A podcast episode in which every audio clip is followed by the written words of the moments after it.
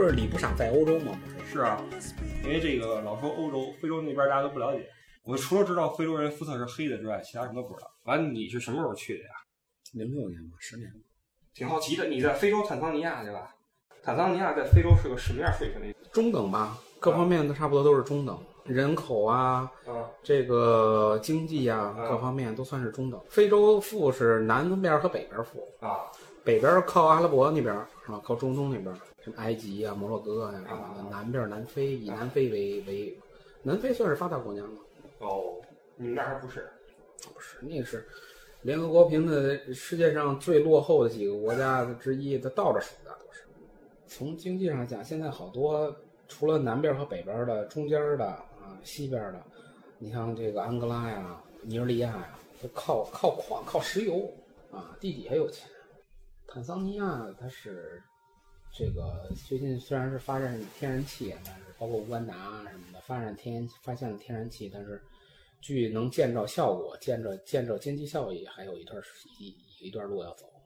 那边这个英语普及率很高啊因为以前是英国的殖民地嘛。哦，然后这个呃原始的语言、土著的语言还是这个斯瓦希里语，啊，就是说这个当地人呢受过一定文化程度教育的，一般上过中学的，这个英语交流起来都是没问题的。啊，但是这个如果没上过学的，嗯那就是可能就得就只只能用私语跟他们交流，你会私语吗？最简单的会一些。呃，你好怎么说呀 Mambo？Mambo，这发音一听就是那种非洲那种 Mambo 土著语言 Mambo 江波，啊。那边的舞会跳吗？舞不会啊，咱咱这身板儿，咱这咱这细胞不行啊，那东西真是天生的。那边吃什么呀？吃的东西倒没有什么特别有名或者特别有特色的，您老百姓吃的一种当地最有代表性的一种食物叫五咖喱，就是这个，这中文翻译是吧？嗯呃，就是私语名叫五咖喱，哦，嗯，我还以为是咖喱呢。五咖喱，五咖喱跟咖喱没关系嗯，它是那个玉米面儿，啊玉米面儿熬成糊糊，啊，熬成糊糊，然后跟咱那窝头给咱那窝头蒸蒸成固体的形状了。是它那个就是熬成糊糊，属于半液体，那个那种软了软了吧唧的。嗯然后它这个一般是弄一坨那个，嗯，然后弄点儿菜汁儿啊，弄配点儿是条件好的配点儿肉什么的。那边吃主食主要就是五咖喱，然后拿手哎弄成一小团一小团，蘸着菜蘸着肉吃。经常吃什么肉呀？牛羊肉比较多，当地人吃猪肉比较少，鸡肉肯定是全世界都吃了嗯啊，鸡肉的成本比较低嘛，啊，牛羊肉比较多。那那边他那个有没有自己的信仰什么的？信仰有啊，你像嗯、撒哈拉以南的话，坦桑尼亚是撒哈拉以南，啊还是这个非洲的信仰，还是跟他的这个呃，除了这些原始的宗教以外，跟他的这个呃宗属国，对对它跟它的这个这个殖民的这个这些国家是有关系的。啊那大部分呃，英国啊、法国呀、德国啊，包括啊那可能就是这些信基督教的就比较多了。啊坦桑尼亚的话，基本上是一半儿一半儿，就是穆斯林和这个基督基督教这块儿大概是百分之四十、百分之四十，剩下百分之二十就是一些呃乱七八糟的这原始宗教、啊或者没有宗教的，那或者这国家外国人多吗？外国人呢不算多。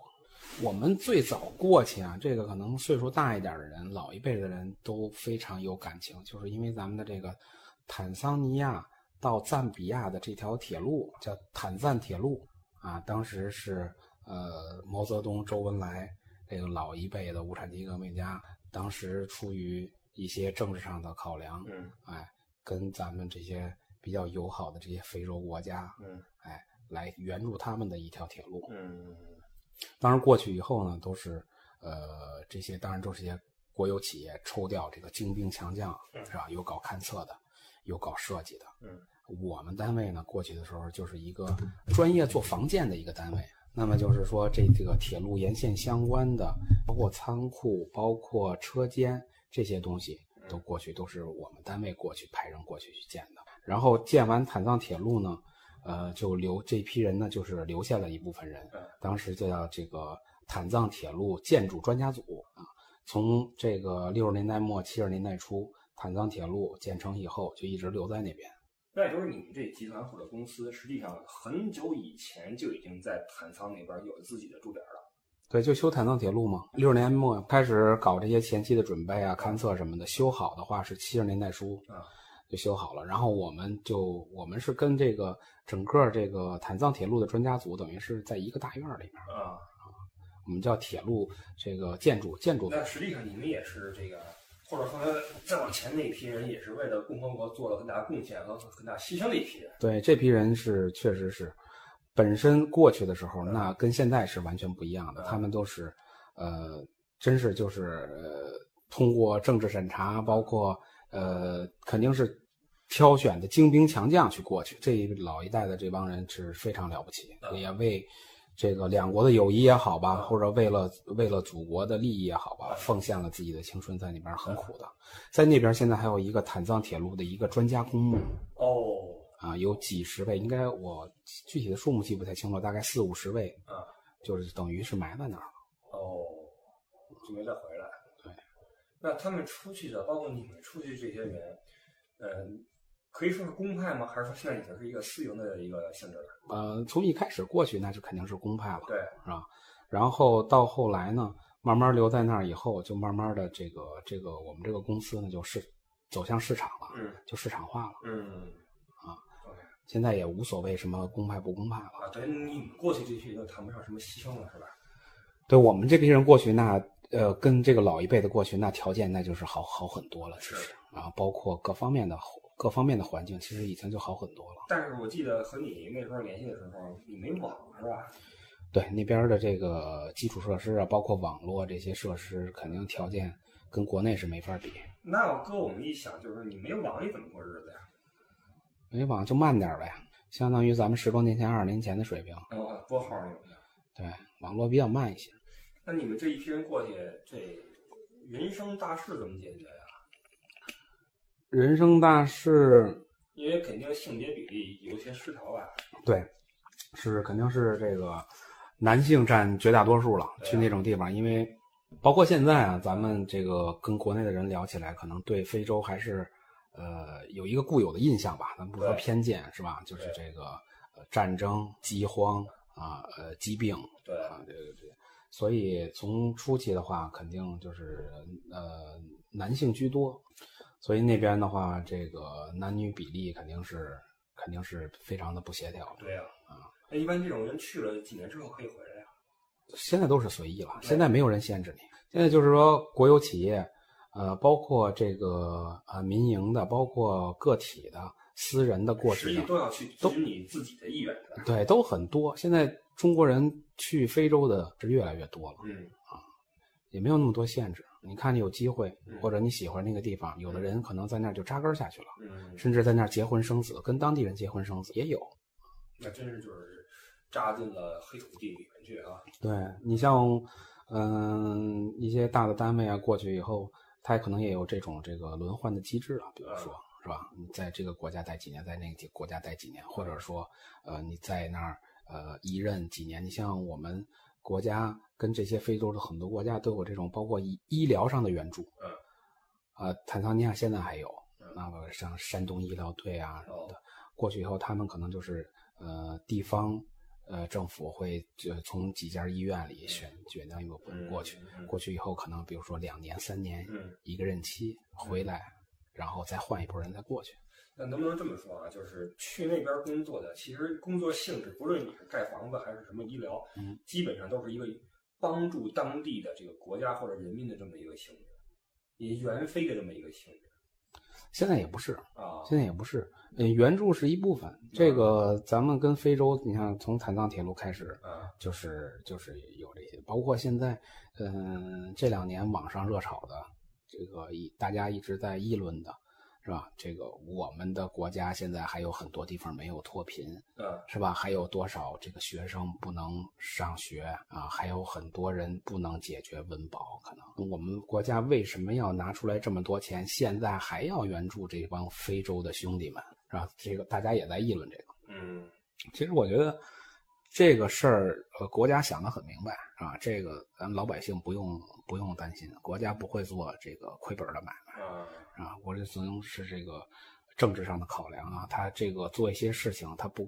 单纯是这个经济上的这个效益，现在也是这样。嗯但是现在呢，就是说从你说的这个援助上来讲，已经从这个单纯的无偿援助嗯发展到这个互惠互利，已经这个大方向已经是已经是往这个方向在在在走了。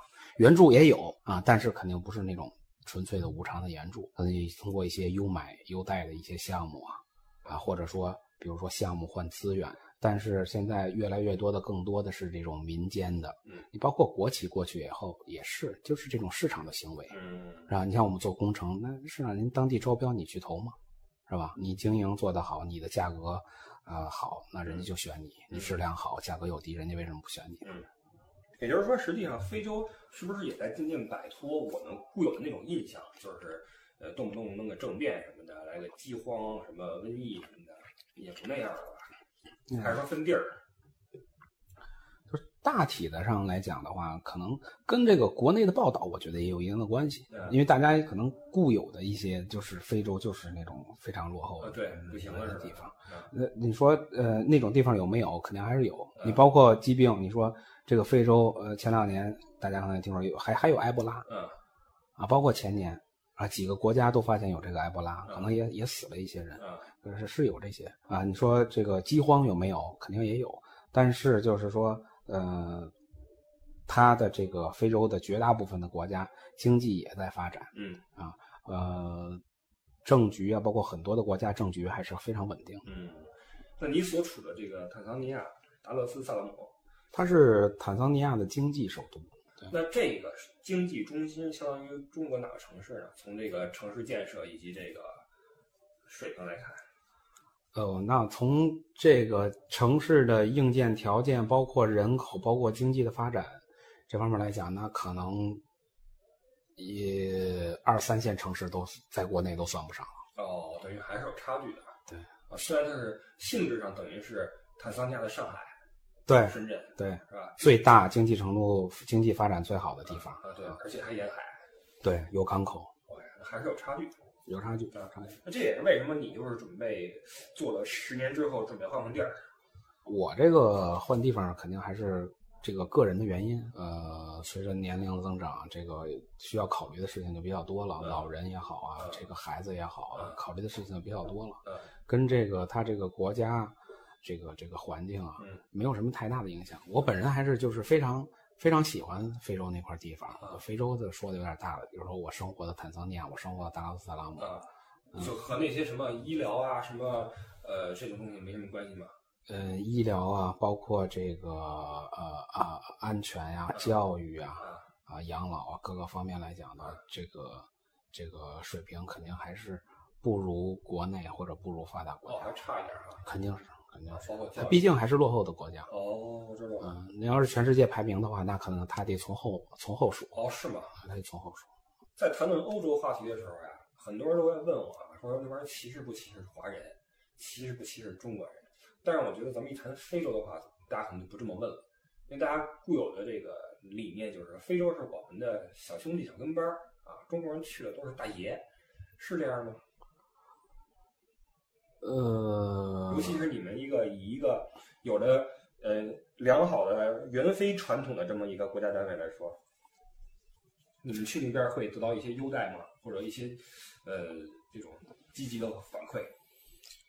你像坦桑尼亚的话，别的地方我可能了解的不是很多。坦桑尼亚的话，这个当地的黑人对中国还是很有感情的。啊包括这个咱们一直以来跟他们的这个传统的友谊啊啊，啊，特别是岁数大的人，对就像咱们国内岁数大的人，对，苏联对对这些呃这个当时他们年轻的时候那个年代，跟咱们传统友好的这些国家，呃，有很深的感情一样，对，是吧？他们这个老老百姓啊，对中国人还是还是比较友好的。嗯因为你说到这个歧视这个事儿的话，这个其实我觉得啊，嗯就是这个歧视这样，当然也也也也也不能说这个整个片面而论啊，中国人也也有这个歧视别人的，嗯是吧？而且这个中国人我觉得这个歧视别人的还还不算是少数，对，是吧？包括咱们人说说老外老外什么，这个本身就是一个？挺对啊啊啊，我我这个很很难听的这个黑子，对这个黑人的叫最多就是黑子，对，其实这个事儿是这样啊，因为最近老有这个一些听友在微博上问我这个问题，我在很多场合也说过这个事儿。我插一个这个问题吧，我想让更多的人来给我一些答案，因为你在英国也混过，对你在那边念过书，你觉得有歧视吗？嗯，我觉得这个还是分事情分人，嗯呃，歧视不歧视的这个可能，嗯、人或者绝大部分的人有一种先入为主的这个这个观点，就像刚才咱们说的，一如果这个咱们跟没去过非洲的这个中国人一提起这地方，那就是脏乱差、疾病灾祸哎啊，就是这些东西。那对那儿国家是这种印象，对那儿的人。那可能就有一种先入为主的这种这种印象，就代表着落后，人就的脑子就代表着不灵光，嗯，是吧？然后这个懒，其实现在这个整个这个这个这个这个世界是吧？这个已经跟几十年前完全不一样了，包括咱们的获取信息的方式。对，它实际上在渐渐的一体化，在国际化，已经呃不太适合再拿这个地图的疆界来说事儿。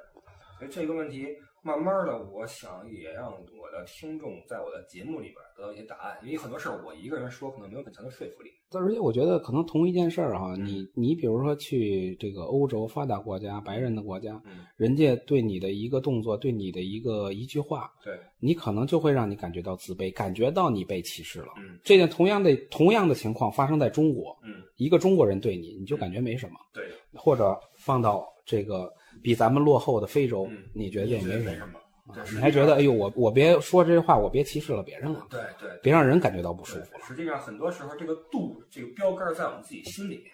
我们觉得敏感的时候，就很容易把很多可能没什么的事情当成，哎，你怎么歧视我，或者怎么样。是，对，这也是文化差异或者冲突的一个表现吧。啊，华人在非洲肯定谈不上被歧视，对吧？那是不可能的。对，啊，那么你觉得中国人现在固有的对非洲人的这种，刚才你说了哈，这个懒、脑子慢这种东西不靠谱这种事儿，你觉得他们这个观念对吗？或者说跟实际情况有多大差别？真正的这个非洲朋友们是这样？就是还是看你接触到哪个层次，你接触受过教育的这个非洲人是吧？包括他们去发达国家、去英美接受过教育嗯这些非洲人，那也能做得非常非常好啊，甚至在这个国际化的大公司啊，啊，这些所谓的呃英美的这些国际化的这些大公司嗯也能做到不比你中国人混得差，也穿衬衫，也戴眼镜儿，是吧？也不比你混的，不比你中国人混得差。从国民性上来说，民族性上来说，比如说这个，咱不说这些，嗯，整体的一个社会阶层啊，不说是知识分子还是什么农民，就说街上的这个人，街上的市民，整体的这个民族性。你比如说欧洲，那各个国家的民族性它不太一样，那德国人可能冷漠一些、严谨一些，法国人可能就更浪漫一些啊。这种，那非洲人是什更什么一些呢？对非洲人可能就是更更乐观一些，更乐天派一些。啊，是不是这也是我们在电影里边看到的这种搞笑角色，往往是黑人朋友的原因？你看那些好莱坞的电影啊，一般这个，但是这个电影的角色是跟时代有关系的，但是这么多年下来，这个黑人在里边经常负责一个搞笑角色。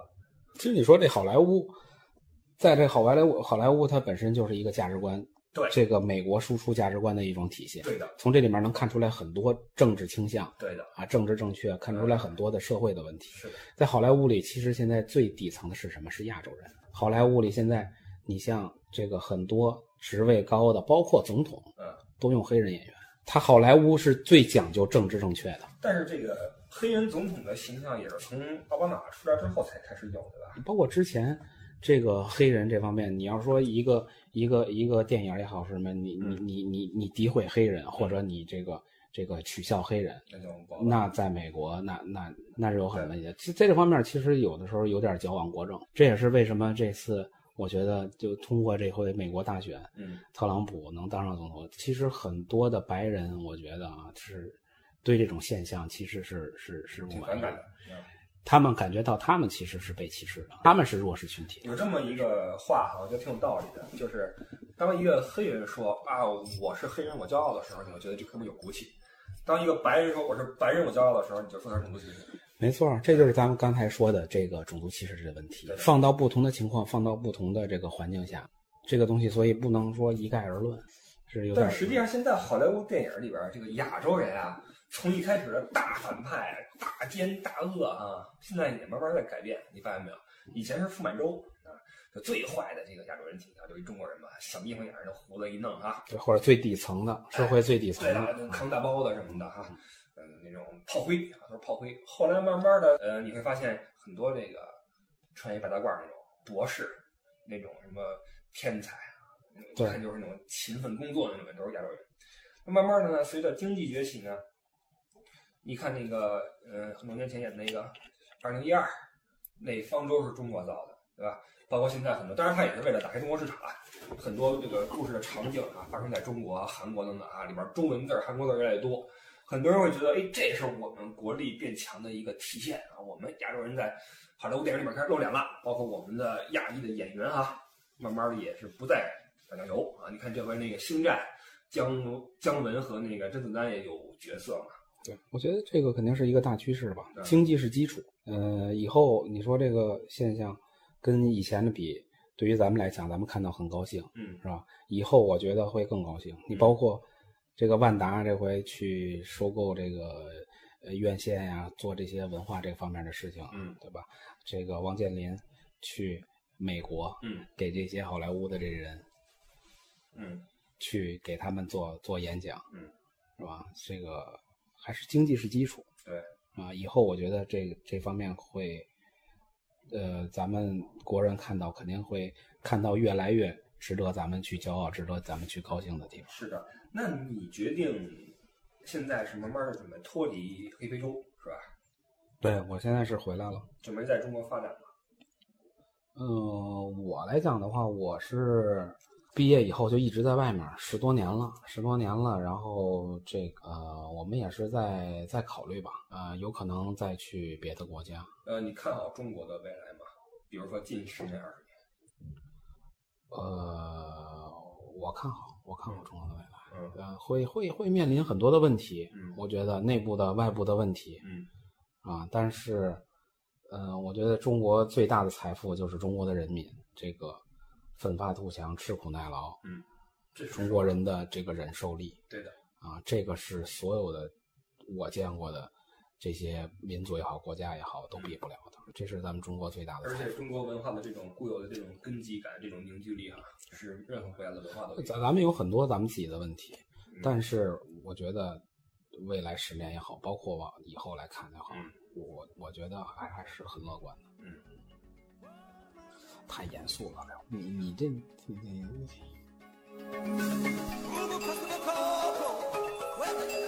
带带带着点儿，别太正经，跟那个政治访谈似的。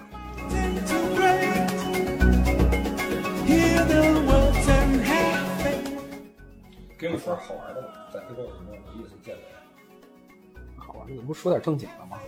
先说点正经的。嗯啊，这这个月初，我们国家的外长王毅刚刚结束了对结束了对非洲的这个五国访问。啊啊，有什么新精神吗？嗯，对这次这个呃非洲之行，那总体呢来讲，还是达到了传承友谊、对接思路、提振信心、深化合作的预期目的。啊，我这个时候应该给你配点那种啊快门的声音啊。我们的政府，我们的人民将继续贯彻好习近平总书记、习近平主席提出的真实亲诚的对非合作方针。嗯，啊，根据非洲国家不同的国情和需要，规划好双边合作的优先领域和重点方向。同时，针对当前新的形势，加强同非洲国家在国际和地区事务上的。战略沟通与协作，切实维护好中非双方以及广大发展中国家的正当权益。方向是很明确的，所以大家不要担心啊，咱们的政府不会做亏本的买卖。请大家放心。好，以上是本台记者由坦桑尼亚发来的报道啊。这个说说这个，你们在那边都玩什么呀？娱乐什么的有吗？有那边呃，相对来讲的话，这个你要是好玩或者好热闹的话，这个娱乐生活的话，确实可能相对来说要单调一些。网都没有吗？网友，网友？网友就是就是慢点习惯了就好了。跟你聊 MSN，不停的咚咚咚咚咚的上线下线，你习惯了不就好了吗？那你想下载个片儿什么怎么办呀？你下载个片儿的话，那一般的话都是托人从国内买个硬盘，给我装 装几十个 G、几几百个 G 给我带回来呗。那几年我记得跟你聊点电影，你没法聊，你都看不上，就是新出的电影什么的啊，看不了啊，有点像我们当时刚到欧洲那感觉似的，也没网，从那家里边刻点盘带过来。对啊，那等于你们玩的是不是更亲近自然、更健康一些啊？出去草原嘛。对，那个你像坦桑尼亚那个国家，它整个三分之一的国土面积都是国家公园、自然保护区。去那儿旅游的中国人也越来越多了。哦，是吗？啊，我陪着朋友啊，嗯，陪着同事啊，包括自己啊，去那边的野生动物园，这也是玩过好几次。嗯啊，确实非常震撼，嗯，确实值得一去。我小时候啊看过一系列的一个书，叫做《哈尔伯杰历险记》。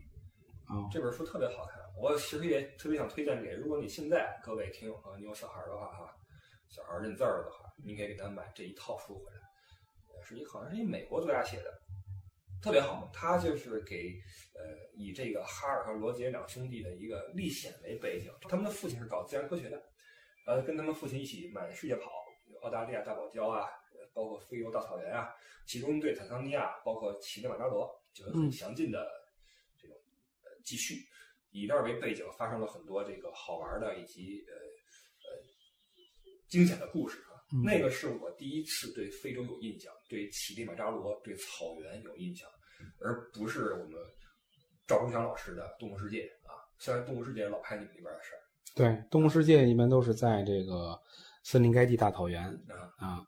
包括前两年，他们这个央视还过去拍了一次，这个专门拍了一个专题《动物大迁徙》的专题啊专题。现在还在迁。它它等于迁徙，不是说就是说这个到点儿了几月几号，呱唧就开始迁。啊，它其实整个动物它是围着这个，它这个森林盖地整个非常非常大。嗯啊，它是围着这个森林盖地这个大草原整个在转圈儿啊，整个在转圈儿啊，等于是一年中随时随地在动。哦啊，那可能就是说咱们拍到比较。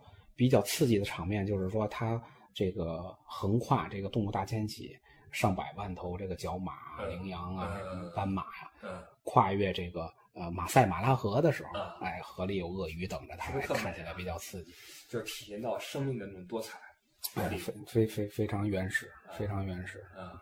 这些东西是我们绝大多数的这个国人还是没有办法去体会的，因为就算是旅游。你想现在去欧洲都算是进阶的旅游了，首先要去什么泰国，对吧？日韩什么的。非洲的旅游是想都没想过，我想过哈，说实话，在你还在的时候我想过，但我发现开销还是挺大的。对，在非洲的话，真是要去非洲玩一趟的话，从国内要过去的话，肯定算是高端旅游了。有直飞航班吗？呃，我是说坦桑尼亚没有直飞航班啊、嗯，别的国家有一些国家有直飞的航班。哦，光飞机票可能就得上万。有光飞机票往返是因为远吗？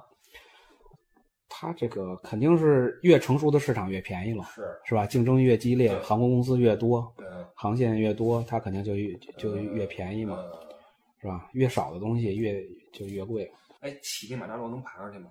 可以，五千多米。我去，嗯啊，它是它是非洲最高峰，对，但是它是这几大洲最高峰里面唯一一个不用专业设备。哦、或者说不用经过专业的、特殊的训练嗯、就可以登上去的，哦、当然不是那么简单，没那么险，就是说，呃，不是那么简单，但是不用借助专业的设备，没有那么的危险。啊，现在那雪还在吗？雪在啊，上面有个雪帽子还在。哦，因为我听说那雪帽子越来越小了。对，是有是有这个趋势，包括一直有科学家预言，到哪年哪年那个雪。乞力马扎上的雪这一景啊，赤道上的雪山是有可能上面的雪帽子就就都化掉了。哎，在你们那个驻地能看见这山吗？哦，看着那离很远哦，离得很远哦。因为我觉得这要是住在那个附近哈，看着草原和那个高山的话，包括在夜晚看着星空和月亮的话，我觉得那个对于那种生命的那种感悟，一定是我们城市里边人体会不到的。是非常美，非常漂亮。那边比较有特色的这个画儿，就是说远景是一个乞力马扎罗山，上面一个雪帽子，是近景是呃长颈鹿、啊狮子、呃大象啊，然后这个月色呀各方面的草原。我对非洲的印象，一个是来自小时候的《哈尔罗杰历险记》，再有就是后来长大一点，《动物世界》先不说啊，《动物世界》因为它很少给你广角，给你那种远景啊，都是拍的都是那个史克汉姆推粪球啊，啊，他想给你讲讲故事了。哎，对了，后来的印象就是看见《狮子王》，对，那《狮子王》这个电影，这个给我极大的震撼，你知道吗？当时我在电影院看的，上初中的时候嘛。嗯，这个电影如果有印象的话，你会呃记得它的第一个声音就是那个开篇曲。那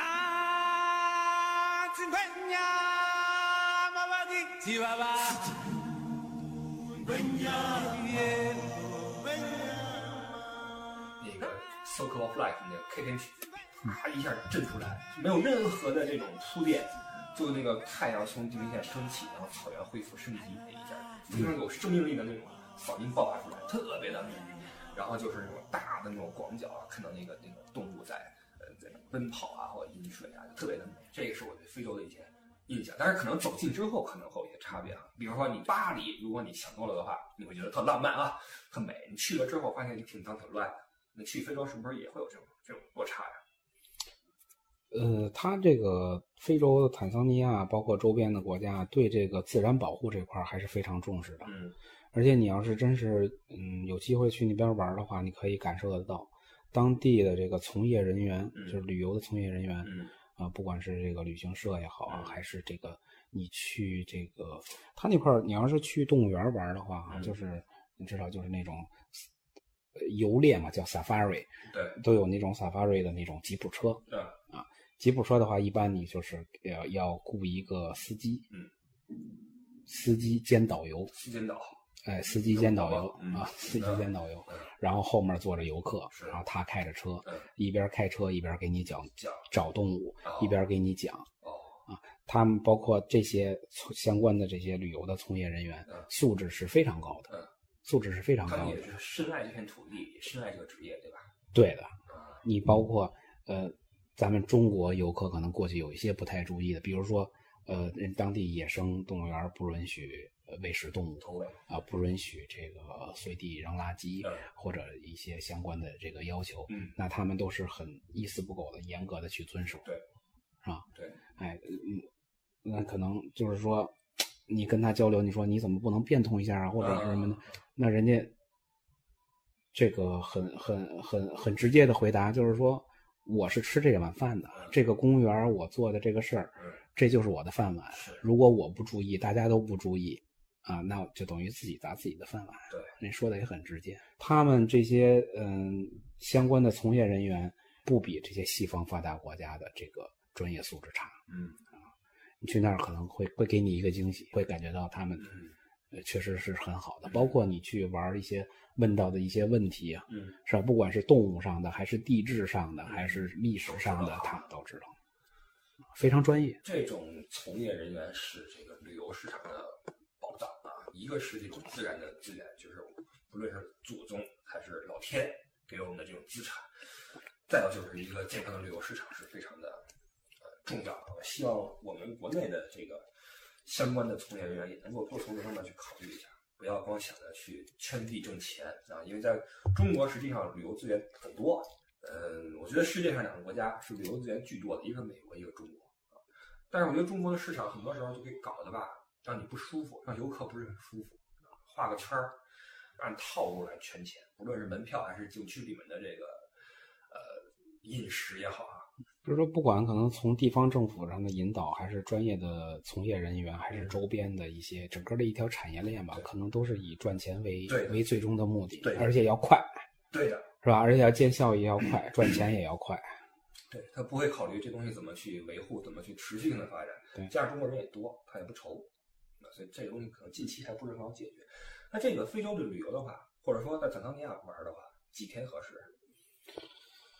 呃，如果不算上路上的时间啊，坦桑尼亚有几个嗯世界上知名的，最起码在非洲能排到前十名的旅游资源，一个是你刚才提到的这个乞力马扎罗山，嗯非洲最高峰，嗯赤道上的雪山嗯啊，乞力马扎罗山；一个是它的野生动物园，它的野生动物园刚才说了，它整个的野生动物园的这个国家公园自然保护区占到它国土面积整个的三分之一，嗯。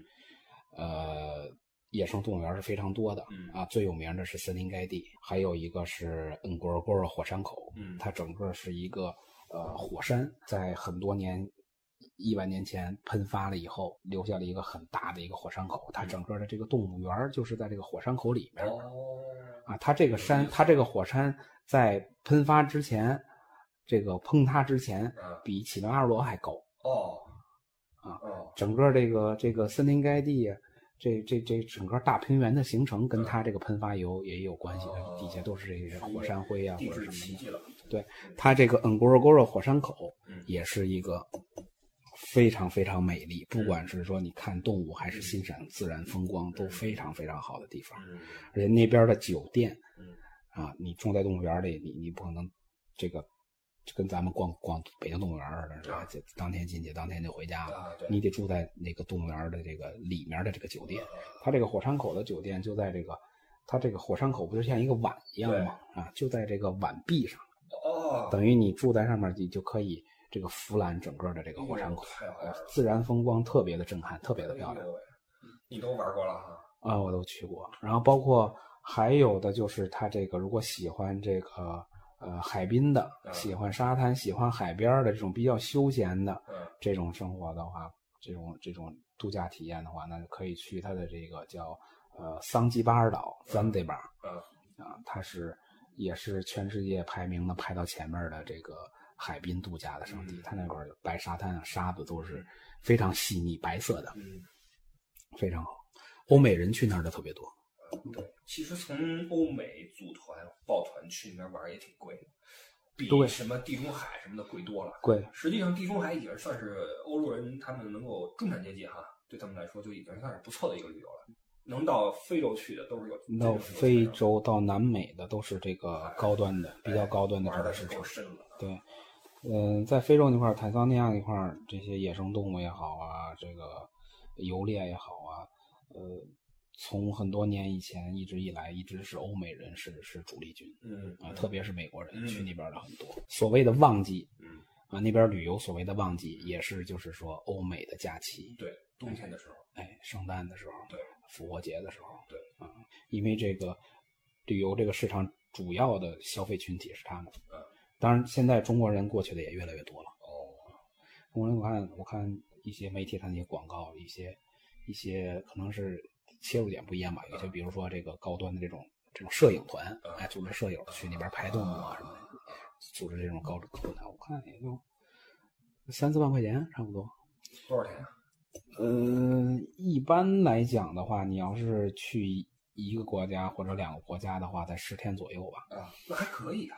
还可以，还可以。你要是你要是只是去动物园的话啊，你像我们从当地去动物园的话，那可能一去一返路上两天的时间，啊，然后在动物园里待个三天，哦，差不多这样五天的时间。嗯，啊，你要是从国内过去，再加上休整啊，然后在它这个国家之内城市再再走走一走啊，嗯可能有个七天到十天也够了嗯。当然是要是稍微时间再长点，多，比如去海边玩玩啊，或者多在城市里，包括看看它的这个这个市容市貌啊，再参观一下它的相关的博物馆呀、或者一些什么东西的话，可能还是很有意思有个十天出头。啊，因为这个价格比我想象还好一些。因为去欧洲的话，现在也得一两万吧，啊，十天一两万，两万多一点儿。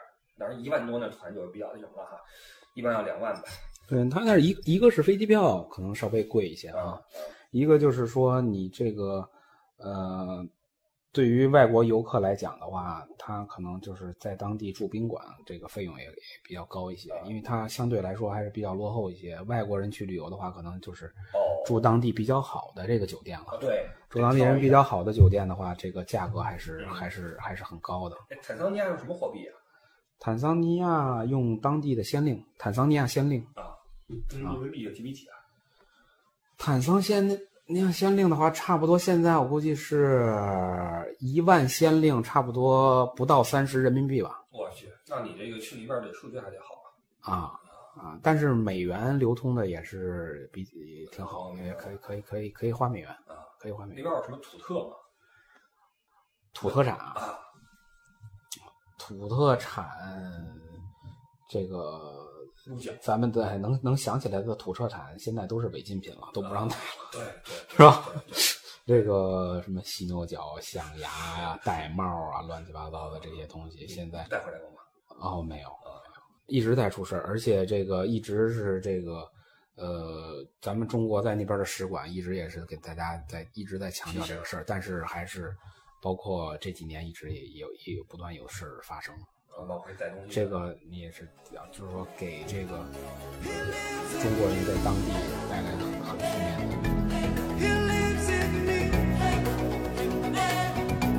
He rises over. Every